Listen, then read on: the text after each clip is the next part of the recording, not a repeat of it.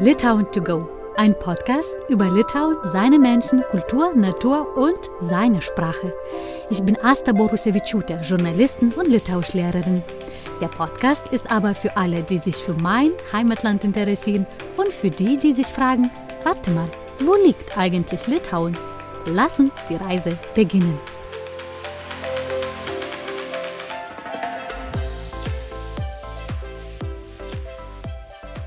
Ein sonniges Labers und herzlich willkommen. Schön, dass ihr die neue Folge eingeschaltet habt. Falls der Podcast für euch zu kleine Portion von Litauen ist und ihr aber Interesse an mehr litauischen Begegnungen habt, dann lade ich euch herzlich ein, dem Account Litauen to go bei Instagram oder Facebook zu folgen. Da poste ich mehrmals in der Woche verschiedene Tipps und Fakten über Litauen und die litauische Sprache. Diese Folge widme ich der Mehrsprachigkeit in der Familie.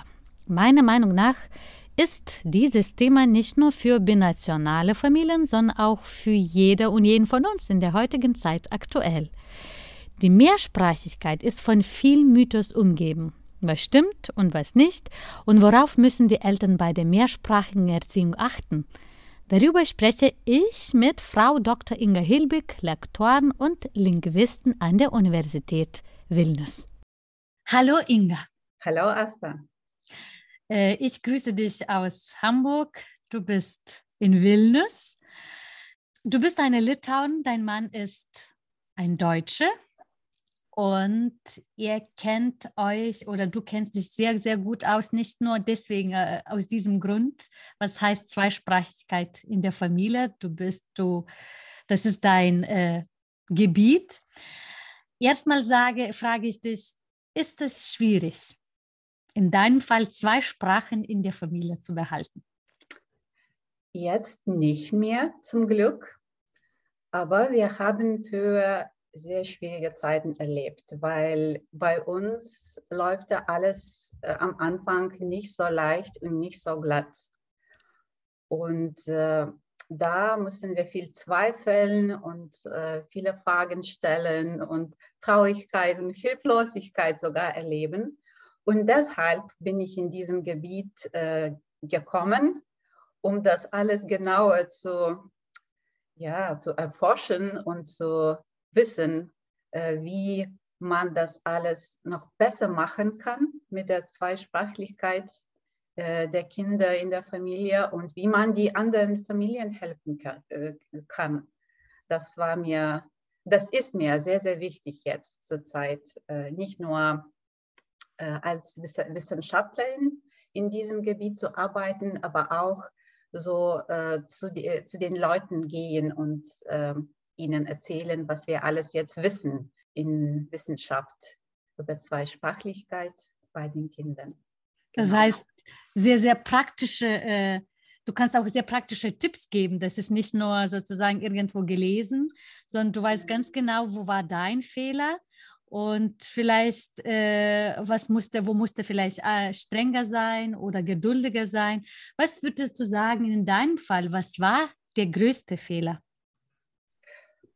Hm. Ja, ich glaube, wir waren ein bisschen zu wie kann man da sagen, zu liberal.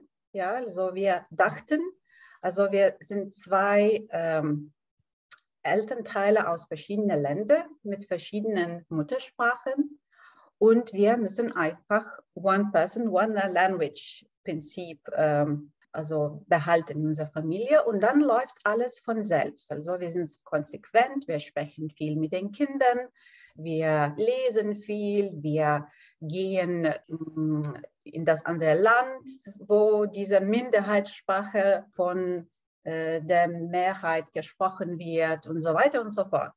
Also wir dachten, wir machen alles richtig. Es soll schon klappen. Aber ich glaube, wir hatten zu wenig von dem sogenannten Impact Belief. Wir wussten nicht, wie man das äh, sehr konkret bei den Gesprächen mit den Kindern machen soll. Also wie reagiert man, wenn das Kind also nicht in deiner Sprache dir antwortet, zum Beispiel. Mhm. Ähm, ja, und dieser sehr ähm, niedrige Level wussten wir gar nicht, wie wir uns be benehmen sollen. Und ähm, der andere Grund war einfach äh, der Charakter des Kindes. Das wird, ich denke, äh, ein bisschen übersehen, äh, wenn man über Zweisprachlichkeit spricht. Kinder sind, ja, die haben Charakter. Der machen ihre eigenen Entscheidungen. Äh, und Eltern können sich sehr bemühen und alles Mögliche machen und viele Erwartungen und Hoffnungen haben. Aber also wie das klappt, ist nicht nur in unseren Händen, sondern auch in den Kindern. Äh, also das, das liegt auch an den, an den Kindern viel. Mhm. Okay, ja. dann, dann kommen wir dazu. Wie alt sind deine Kinder jetzt? Jetzt äh, sind die elf und neun Jahre alt. Okay, das heißt, dass diese schwierigsten Zeiten sind schon hinter euch. Ja, die Zweisprachlichkeit ist schon etabliert. Die sprechen jetzt beide, beide Sprachen äh, fließend und wir haben keine Probleme mehr. Wir können uns entspannen. Sehr gut. Inga, dann ich habe ein paar Mythos sozusagen, wenn man so die nennen kann. Also oder äh, würde sagen Aussagen und du sagst, stimmt das oder stimmt das nicht und warum?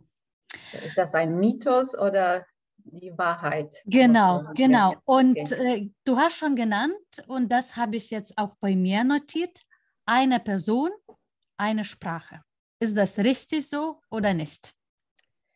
Ja, nach diesem Prinzip äh, läuft es oft alles äh, so in internationalen Familien, ganz natürlich, weil, als ich schon erzählt habe, es gibt zwei Leute mit verschiedenen Sprachen und das ist sehr natürlich für viele, einfach hier eigene Sprachen mit den Kindern zu sprechen. Ja? Aber das ist nicht das beste Prinzip und die beste Strategie eigentlich. Noch besser wäre es, an dem Prinzip Minderheitssprache zu Hause äh, anzuhalten aber dafür müssen beide Eltern diese Minderheitssprache gut beherrschen. Und äh, also nicht so ideal sprechen, aber einfach äh, gut äh, damit sich fühlen. Also damit das nicht komisch äh, anfühlt, äh, eine andere Sprache mit, mit, mit dem Kind zu sprechen. Und bei uns zum Beispiel äh, war das nicht so, dass ich das konnte zu dieser Zeit, also Deutsch mit den Kindern zu reden. Und ich wollte auch nicht wahrscheinlich, aber ich konnte hauptsächlich nicht.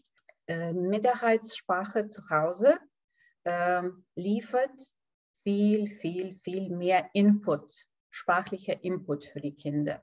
Die hören einfach viel mehr Sprache zu Hause. Ähm, zu Hause ist so ein Minderheitssprache, so wie Reservat, die herrscht dort und das bringt viel. Das ist was, einfach wunderschön, wenn das. Was so meinst du mit Minderheit? Was ist die Minderheit ähm, zum Beispiel in deinem Fall? Also wir, wir haben in zwei Ländern gelebt. Erstmal in Litauen, danach in Deutschland für zwei Jahre und dann sind wir wieder zurück nach Litauen gegangen und wohnen jetzt gerade in, in Vilnius. Ähm, also in, in Litauen ist Deutsch die Minderheitssprache, mhm. weil das nicht die äh, Umgebungssprache rund um das unser Zuhause ist. Und in Deutschland war Litauisch die Minderheitssprache. Okay. Die war nicht von der Mehrheit in der Gesellschaft gesprochen. Mhm. Ist, äh, aber, aber wie ist das in dem Fall, wenn die äh, Partner oder Partnerin spricht nicht die Sprache der Minderheit? Wahrscheinlich von meiner Seite aus meiner Perspektive würde ich sagen, weil ich begegne am meisten so die litauischen Frauen und deutsche Männer und nicht selbstverständlich, dass die deutschen Männer Litauisch sprechen können und schon wie du erwähnt hast, wollen. Ja, das, ist, das kommt oft vor. Ja, das stimmt. Äh, ja, dann sind die Chancen leider ein bisschen äh, weniger. Es entstehen viele Probleme. Zum Beispiel, ich höre ganz oft, dass die, die Mütter in unserem Fall, also es gibt ja so viele Litauerinnen, die mit äh, den ausländischen Männern verheiratet sind und in irgendwo äh, mhm. im Ausland wohnen, dann sagen die, ja, also ich spreche Litauisch nur dann, wenn wir mit dem Kind oder mit den Kindern allein sind, damit mein Mann äh, sich nicht gut, äh, sich nicht schlecht äh, fühlt. Genau. Er versteht nichts, es, es fühlt sich äh, für manche Leute ein bisschen seltsam. Mm. Ja, und das bedeutet, dass diese Zeit äh, für Litauisch als Minderheitssprache sehr einschränkt. Das Kind hat wirklich zu wenig dann. Und es ist immer so gesagt, wenn die, in diesem Fall Väter, wenigstens ein bisschen Litauisch können und sprechen, das äh, schickt ein Signal für das Kind. Ja, diese Sprache ist was wert. Mein Papa äh, spricht die auch. Die ist wichtig. Er bemüht sich auch. Äh, und das, das tut sehr gut. Auch Inga, das ist eigentlich die beste Werbung für meine Litauisch-Sprachkurse. Also, lieber Väter und lieber deutsche Mütter, wenn ihr einen litauischen Partner habt, bitte meldet euch bei mir. Das ist wichtig für eure Familie. Ähm, die andere Aussage. Zu Hause wird nur die Sprache gesprochen, die in der Schule gesprochen ist. Und auch wenn die Eltern diese Sprache nicht so gut beherrschen, vor allem wahrscheinlich, es gibt auch solche Kombinationen, wenn die, in, in diesem Fall sagen wir, die zwei Litauer wohnen in Deutschland. Und ja, ja. Äh, auch wenn gebrochenes Deutsch ist, die entscheiden sich trotzdem für Deutsch. Ist das richtig? Äh, das ist absolut falsch. Man kann sehr fest äh, das sagen. Äh, viele Migranten denken, ja, wir sind jetzt in einem anderen Land. Wir müssen unsere Sprache praktisch aufgeben, damit es für unsere Kinder alles gut läuft. So in der Schule, akademisch, aber auch, dass die gut integriert äh, sind und, und so weiter. Und was sehr traurig ist, die bekommen auch solche Empfehlungen von Spezialisten. Ja, genau. Logopäden, Ärzte. Das ist sehr, sehr, sehr traurig, weil die Tatsache ist, wenn wir diese Minderheitssprache, diese Sprache, äh, die zu Hause gesprochen wird, stärken und unterstützen von ganz früh an, das hilft für die Mehrheitssprache. Das hilft, Deutsch besser zu lernen. In der Schule, in der Kita. Mhm. Äh, inwiefern, inwiefern hilft das? Hm, ja, das ist ein bisschen schwierig zu, zu ähm, beschreiben.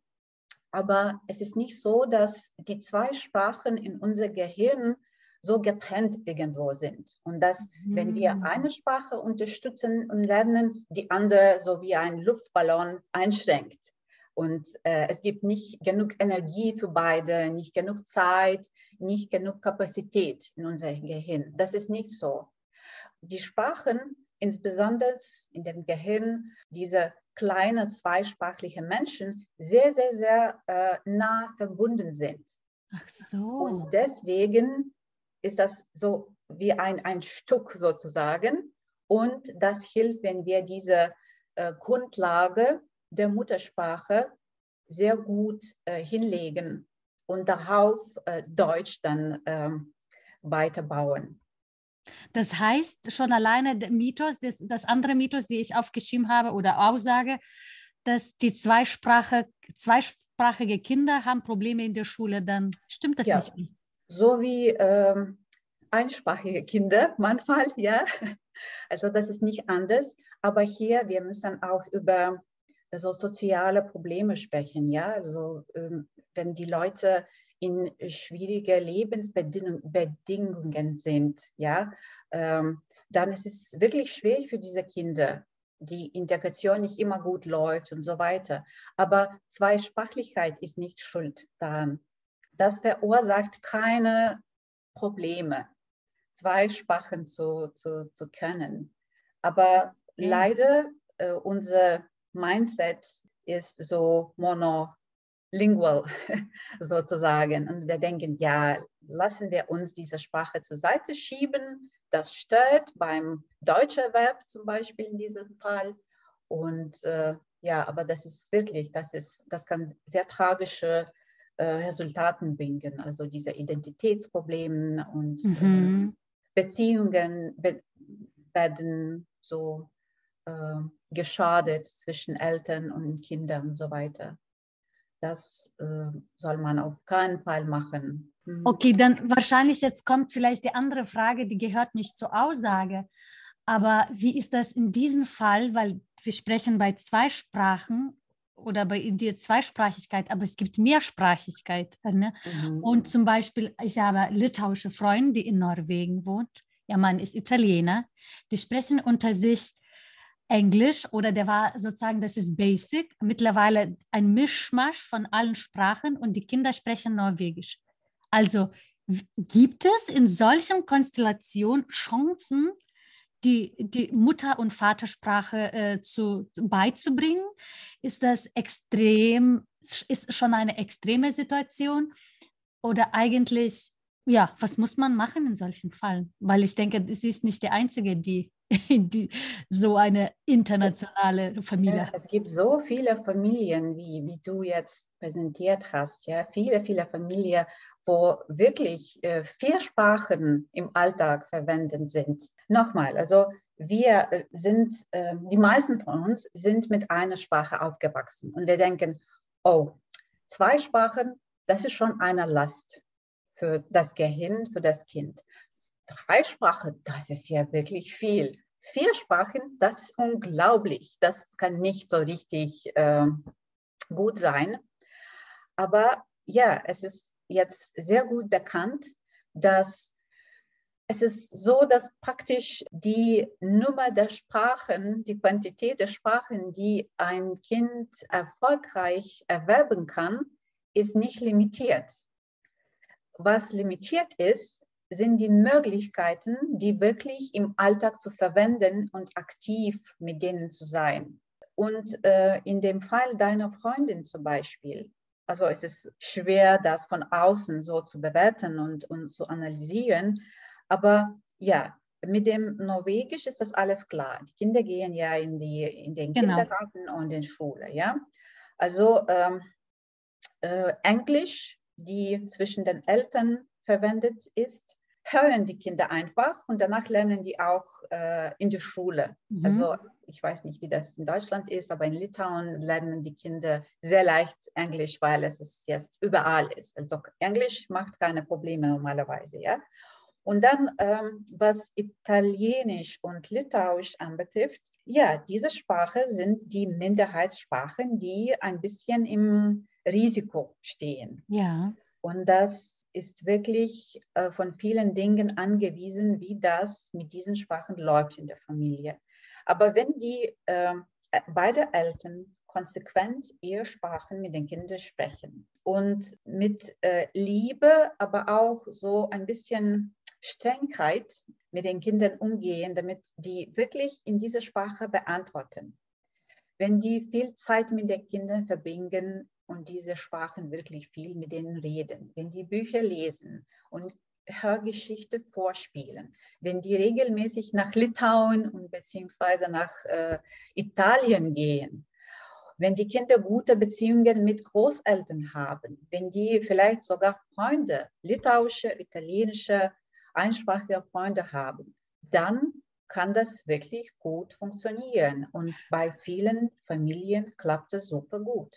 Ja, ist, das ist mit diesen äh, Freunden, die auch die andere Sprache sprechen. Ich denke, ich finde, ich, das ist einer von den ganz wichtigen Gründen für die Kinder, weil die wollen mit diesen Freunden zu unterhalten und spielen und die verstehen, okay, oje, oje, diese Sprache ist doch wichtig. Ja, bei meinen Kindern war das wirklich so, die waren so überrascht, oh Mann, andere Kinder sprechen auch Deutsch als wir schon in Deutschland waren. Und das hat so einen Eindruck gemacht. Das, das, klack, äh, mhm. äh, diese äh, rezeptive, passive Deutsch sind zu aktiver Sprache geworden. In zwei Wochen, in drei wow. Wochen. Drei Wochen hat es gedauert nur.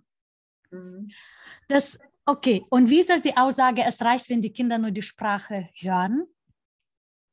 Ist das, ist das auch hilfreich, wenn das wäre zum Beispiel auch eine Möglichkeit, dass sie vielleicht die Sprache eher passiv ist und wenn möglich ist und wenn die Interesse ist, so wie, wie du erwähnt hast, plötzlich, die sind in dieser Umgebung und müssen nur mit dieser Sprache mhm. äh, leben, dann sie wird aktiv. Stimmt das? Ja, äh, die Sprache zu hören ist sehr, sehr wichtig. Das ist eine Grundlage auf jeden Fall. Mm, Kinder lernen ihre Sprachen und die einordnen ihren Sprachen beim Hören. Also viel Input und Input von guter Qualität und der richtigen Qualität. Quantität und Qualität sind wichtig, ja. Äh, ohne das geht gar nichts. Aber äh, neben das sollte auch eine Motivation sein. Die Kinder müssen ein Bedürfnis fühlen. Ich brauche diese Sprache. Ich muss die sprechen, sonst geht es nicht. Also ich brauche die für meine alltägliche Kommunikation. Und dann ist alles super. Aber ohne diese Motivation, die Kinder sind wirklich sehr pragmatische Wesen, so wie wir Erwachsene eigentlich, ja. Und wenn die keine Motivation fühlen, dann können sie zu diesen rezeptive zweisprachige Menschen werden. Und das ist auch gut übrigens. Das ist auch keine Tragödie und das ist eigentlich schon ganz viel, dass ein Kind die Sprache der Mutter zum Beispiel ja versteht. Weil in diesem Fall wenn die Bedingungen ändern sich, wenn eine Möglichkeit entsteht, wenn ein, ein Bedürfnis entsteht, können Sie sehr schnell diese passive Sprache aktivieren. Ja, also was die Eltern in die Kinder so stecken, alle diese Bemühungen, jedes Wort praktisch, jeder Satz, das zählt. Das ist sehr, sehr wichtig. Nichts geht verloren. Und manchmal ist es so, dass Kinder wirklich können mehr als Eltern denken.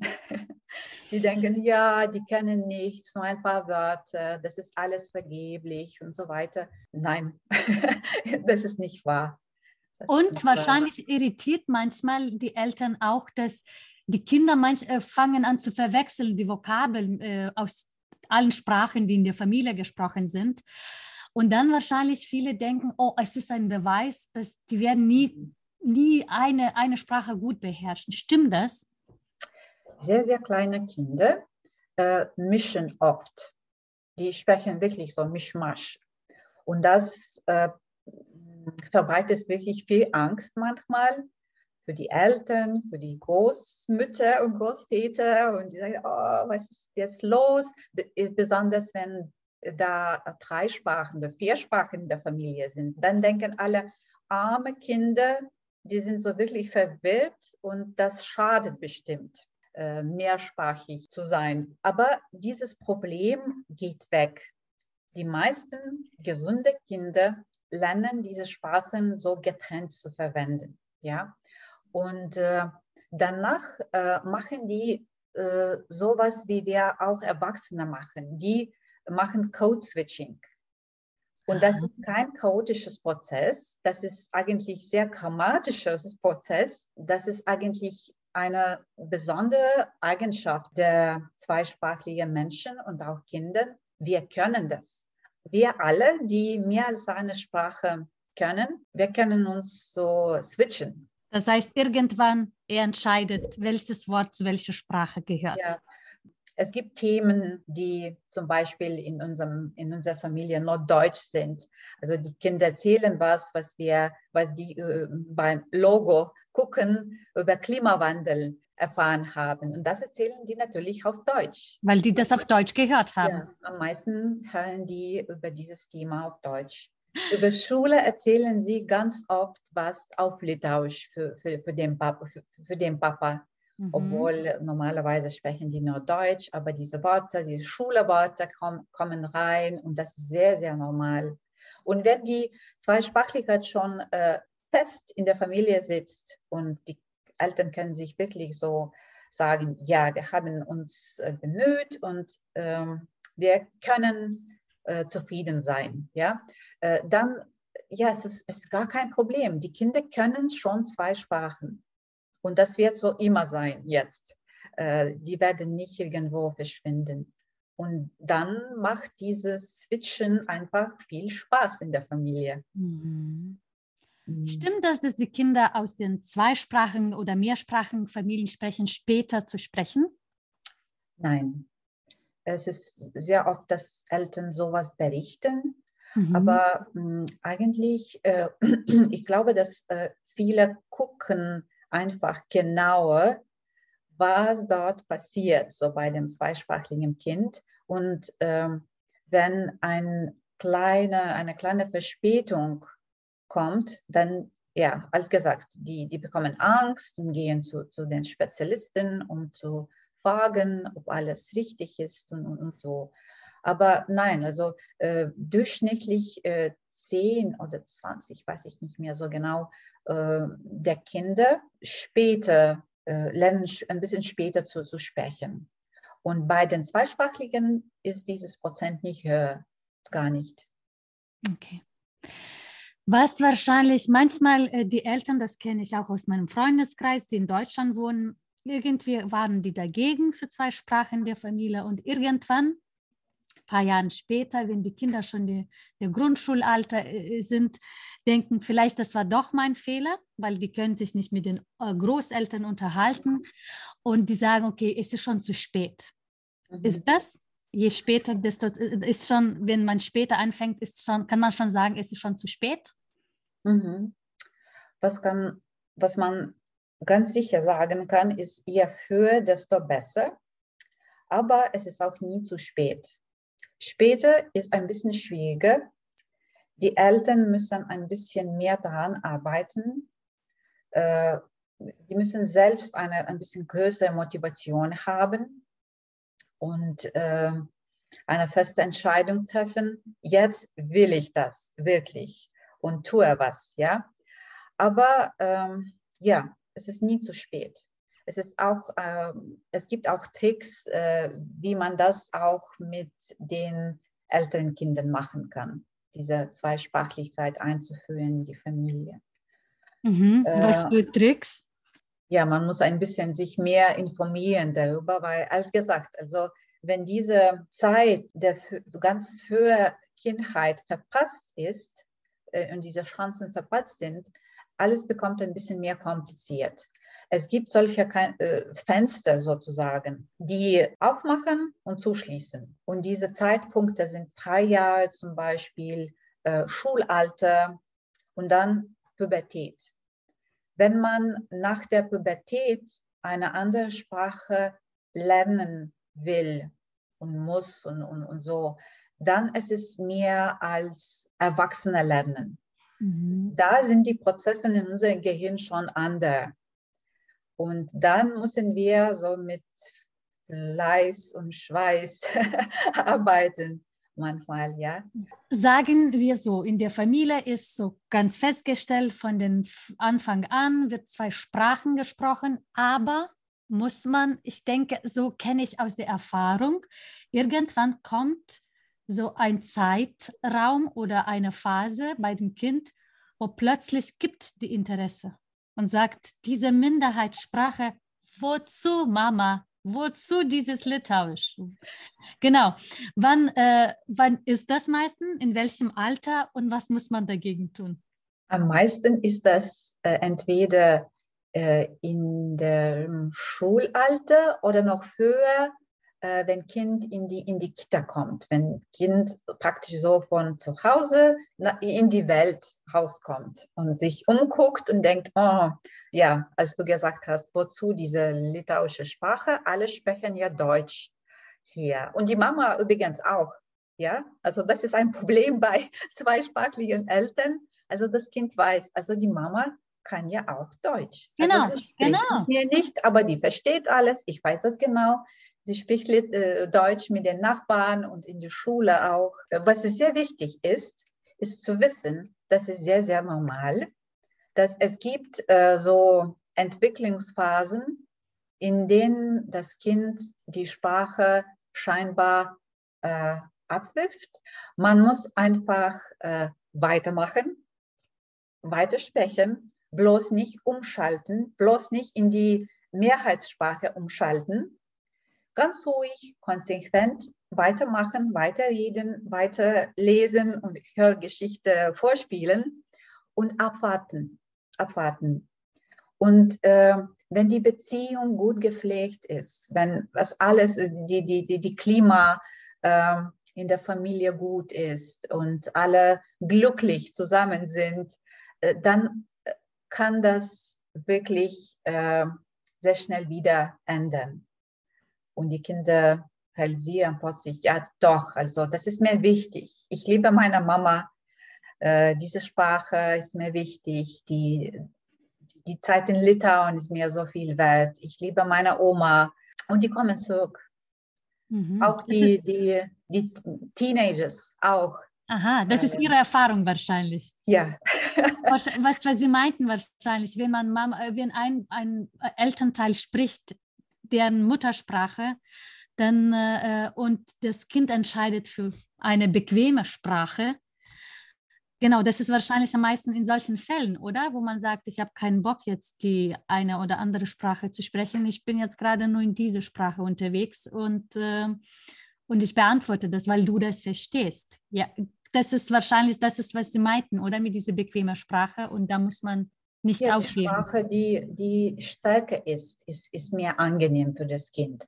Wir als zweisprachliche Menschen, wir sind nie, so, nie so ideal, so balanciert, dass wir beherrschen zwei oder drei Sprachen gleich gut. Es ist immer, fast immer eine Sprache, die dominiert. Und das ist die Mehrheitssprache natürlich. Das ist die Schulsprache, die Kindergartensprache. Und äh, ja, äh, um die Energie und Mühe zu sparen, machen Kinder diese Shortcuts. Äh, ja. Aber wenn die Eltern äh, so stark bleiben und liebevoll bleiben und sagen, du, mir ist es sehr wichtig, das ist mehr als nur eine Sprache, nur, mehr als einfach ein, ein Kommunikationsmittel. Das ist ein Teil meiner Identität. Ich will dir gern das weitergeben. Ähm, ich will gern, dass du meine Wurzeln kennenlernst. Und ja, es ist sehr empfehlenswert, äh, den Kindern, die schon ein bisschen größer sind, das alles zu erklären. Warum ist das wichtig? Das tut mir weh. Die Mama kann sagen, also das ist mir ein bisschen weh. Ich würde mir so gern wünschen, dass du mit mir Litauisch sprichst. Also ohne Schuldgefühle an den Kind weiterzugeben. Ja, ja. ja so, als gesagt, so liebevoll, aber mit Erklärung, damit die Kinder auch äh, mit, mit uns zusammen in dem gleichen äh, Boot sind. Sie haben erwähnt, dass es immer eine Sprache ist dominierend. Das heißt, auch wenn das zweisprachige Familie ist, sozusagen, es ist nicht möglich, dass die beiden Sprachen sehr gut beherrscht sind? Äh, in einem Idealfall ja, mhm. aber praktisch nicht immer. Und das ist kein Problem eigentlich. Das ist sehr, sehr normal. Äh, wir verwenden unsere Sprachen äh, in verschiedenen Kontexten mit verschiedenen Gesprächspartnern äh, für verschiedene Zwecke und die können nie so gleich sein. Und das ist ganz normal, dann ist das ja. Das ist normal. Man muss einfach viel, viel Unterstützung für die Minderheitssprache geben und viel, viel darum sorgen, weil für die Mehrheitssprachen sorgen die, die, sorgt die Schule, die, der Kindergarten, die Freunde, äh, Fernsehen und, und, und so weiter. Aber Minderheitssprache muss wirklich so sehr äh, bewusst unterstützt werden mit allen möglichen Ressourcen. Und äh, der Elternteil, Teil, äh, der diese Sprache spricht, äh, soll nicht die einzige Quelle dieser Sprache sein. Dann die Chancen sind viel größer. Was, gäbe, was wäre noch andere Tipps von, äh, von dir, Inga, wo du sagst, weil das ist ganz klar, bitte nicht aufgeben. Ja, ja. das ist alles. Bitte weitersprechen. Das genau. ist das Wichtigste. Genau. Was wäre, genau, was, was gäbe noch Tipps? Wo gibt es ganz, ganz diesen so, ähm, ich will jetzt sofort was Litauisches sagen, rutschige Stellen in diesem, in diesem Gebiet, wo man ganz oft die, die Eltern sagen, okay, hat nicht geklappt, aber sollte einfach weitermachen? Wo, wo sind diese Stellen? Ich glaube, als erstes muss man sich sehr so emotional stärken und sich bewusst machen, das ist nicht nur einfach eine Arbeit, ein, ein zweisprachiges Kind ohne äh, sehr viel äh, Unterstützung äh, großzuziehen, ein litauisch sprechendes Kind irgendwo in, in, Deutschland zum Beispiel, ja. Ähm, das ist schwer, aber das ist auch emotional schwer. Und man muss sich bewusst machen, dass diese Gefühle, diese schwierigen Gefühle wie Schuld oder Scham oder Hilflosigkeit, Trauer manchmal, Wut, warum sprichst du Litauisch nicht, was ist los mit dir und so weiter, Enttäuschung auch, die sind sehr, sehr, sehr normal. Viele, viele Eltern aus verschiedenen Ländern und äh, die verschiedene Sprachen sprechen, große und kleine, wertvolle und äh, also die Sprachen von Migranten zum Beispiel, ja. Äh, ja, ich, ich habe dieses Zeichen mhm. gezeigt, weil es gibt keine wertvolle oder nicht wertvolle Sprachen, aber die Gesellschaft, die Leute denken leider so, ja. Mhm. Ja, also äh, alle Eltern gehen durch die gleichen Schwierigkeiten im Prinzip. Man muss sich stärken, man muss mit den anderen viel darüber sprechen, man muss sich äh, gute Beispiele finden, man muss auch äh, sehr ehrlich mit den anderen sein und auch diese schwierigen Gefühle äh, ähm, irgendwie auszuhalten. Genau. Was die sehr praktischen Tipps anbetrifft, also reden, reden, reden, die Kinder in dieser Sprache so baden lassen, so duschen, fest daran glauben, dass es ist möglich ist. Das klappt. Was noch? Äh, Leichtigkeit, Leichtigkeit und Spaß äh, zu erleben. Das ist sehr, sehr, sehr äh, entscheidend auch, damit es nicht so, so wirklich so Last wird. Also, ach, dieses Litauisch, das stört mich in meinem Leben. Das, ist, das wird zu Last für mich. So kann ein, ein Kind denken, wenn die, wenn die Eltern zu sehr drücken. Also man muss nicht zu viel erwarten von dem Kind, aber auch nicht zu wenig. So diese Balance einzuhalten ist natürlich schwieriger, äh, äh, leichter gesagt als getan. Aber man muss immer wieder neu so versuchen, um diese Balance äh, zu finden. Aber es ist möglich. Es ist möglich, ja. Man ich denke, und das ist glauben. Und mhm. das ist wahrscheinlich alle allerwichtigste Aussage und die Botschaft, was, was jetzt wahrscheinlich durch allen Mythos und äh, Wahrheiten wir durchgegangen sind und was wir erfahren haben. Inga, wenn nicht kein mehr Tipps gibt, äh, gibt es noch mehr Tipps? Ich äh, will noch was dazu haben, ganz zum, zum, zum Ende. Wir sollen einfach diese Zweisprachlichkeit, so wie sie ist, gut oder nicht so gut, vielleicht einfach zelebrieren. Jedes Wort, jeden Satz, jede Mühe und einfach glücklich damit sein. Mit uns selbst und auch mit den Kindern. Und äh, ja, als es auf Englisch gesagt ist, Success builds on success. Und das ist wirklich wahr. Danke, Inge. Das war das beste Schlusswort und ich habe nicht mehr was zu sagen, nur Atje. Atje, was denn? Ihr Lieben, meine Einladung zum Litauischlernen gilt immer noch. Na gut, falls nicht sofort, dann fürs Erste treffen wir uns beim Litauen to go auf Instagram oder Facebook. Wir hören uns in einem Monat wieder. Bis dahin, lasst uns in die bunte Welt der Sprachen eintauchen. Ich bin gerade beim Französisch. Ikke